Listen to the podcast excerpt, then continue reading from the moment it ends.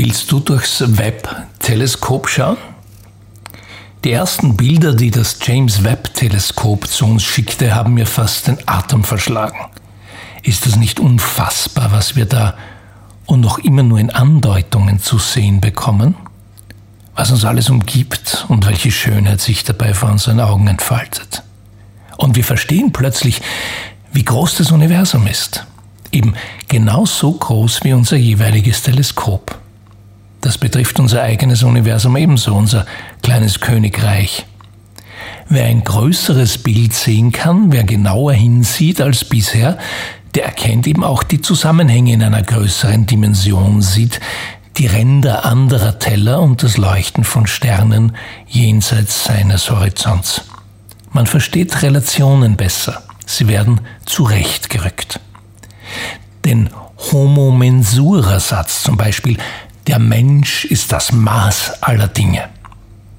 Diese uralte Geschichte des griechischen Philosophen Protagoras erzählen wir uns seit knapp 2500 Jahren und missverstehen sie regelmäßig gründlich. Was der Satz wirklich bedeuten kann, habe ich vor vielen Jahren im akademischen Wirtshaus von Professor Leopold Kohr gelernt, als er von seinem Aha-Erlebnis dazu erzählte.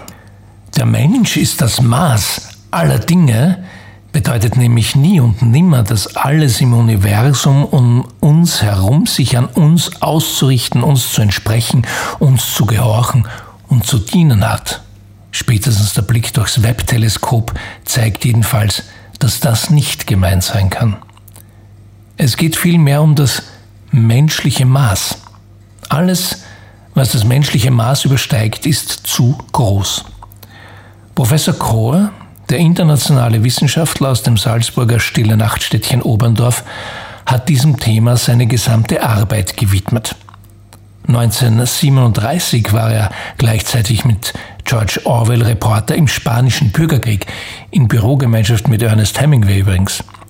Die beiden philosophierten viel miteinander über die Zukunft von Staaten, Massengesellschaften und deren Überwachung. 1947 machte dann George Orwells 1984 Furore.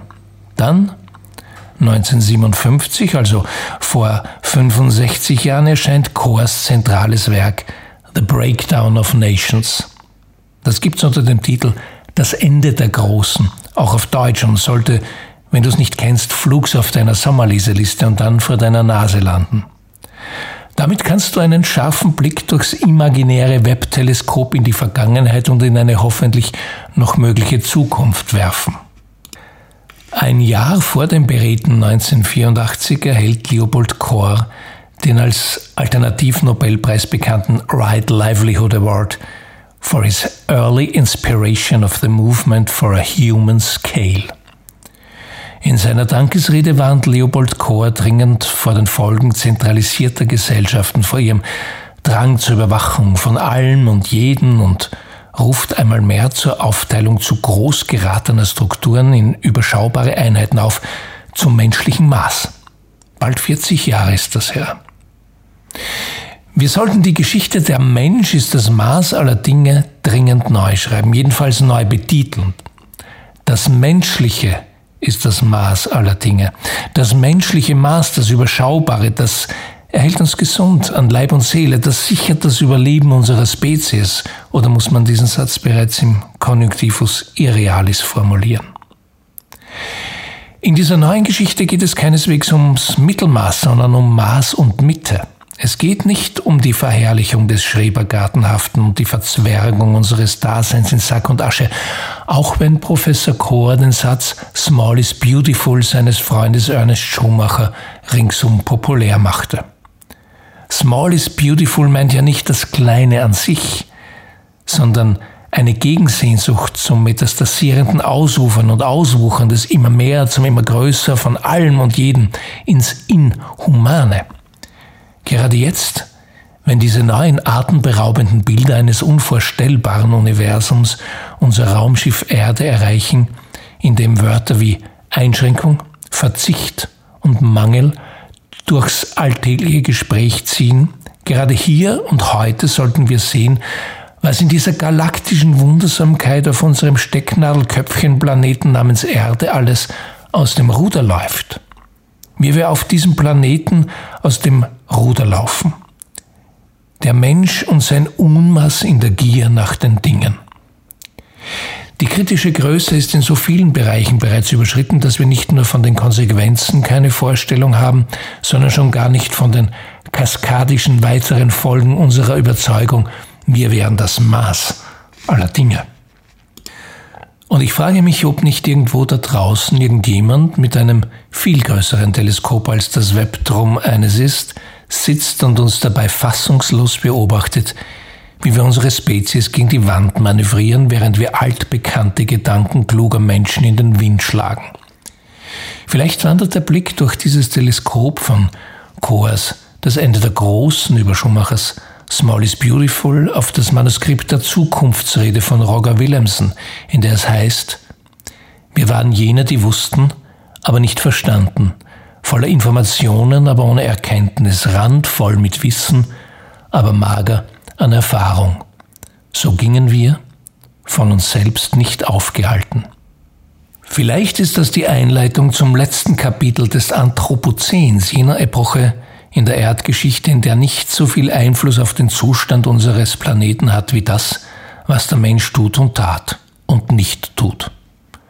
Möglicherweise ist das jedoch der Übertritt in den nächsten Akt dieser Geschichte, der Beginn des Humanozäns, jenes Zeitalters, in dem der Mensch zum menschlichen Maß zurückfand und bewies, dass er dank seiner Genialität nicht nur mit einem absurd fantastischen Teleskop ins Universum sehen kann, sondern auch mit einem plötzlich erwachten Blick in sich selbst hinein und sieht, was fehlt und wo es fehlt. Dort beginnt eine ganz neue Geschichte, die News Story, die unsere glühend heiße Zivilisation dringend braucht. Es ist eine neue, eine bessere Geschichte für uns alle, die von uns allen handelt, vom richtigen Maß, das uns stark macht, anstatt wie die alte Story, die uns durchs Übermaß erdrückt. Diese Geschichte handelt von Menschen, von Unternehmen, von Staaten, die gerade noch rechtzeitig verstanden haben, dass der Sinn nicht im Meer liegt, nicht im Besiegen und Beherrschen, sondern im Beflügeln. Dass Gewinn, Jobs und Karrieren nicht das Ziel für ein erfülltes Dasein sind, sondern Ergebnis einer erfüllten und damit erfüllenden Aufgabe. Diese Geschichte erzählt über die Helden von morgen, die Mentoren von heute. Menschen, die andere dabei unterstützen, gemeinsame Ziele zu erreichen – wenn du dich selbst, dein Team, deine Marke, dein Unternehmen dahin verwandeln und eine neue Geschichte als Autorin einer besseren Zukunft schreiben möchtest, dann wäre es mir eine Freude, dich als Brandstifter, Anstifter und Unruhestifter, kurz als Mentor dabei zu unterstützen. Alles Nötige erfährst du auf meiner Webseite unter Power Hour und News Story Academy. Ich glaube, Daran dachte meine Großmutter, die alte Story to Dead, während sie mit ihrem Kaleidoskop einen hoffnungsfrohen Blick in die Zukunft warf und dabei murmelte New Story, New Glory.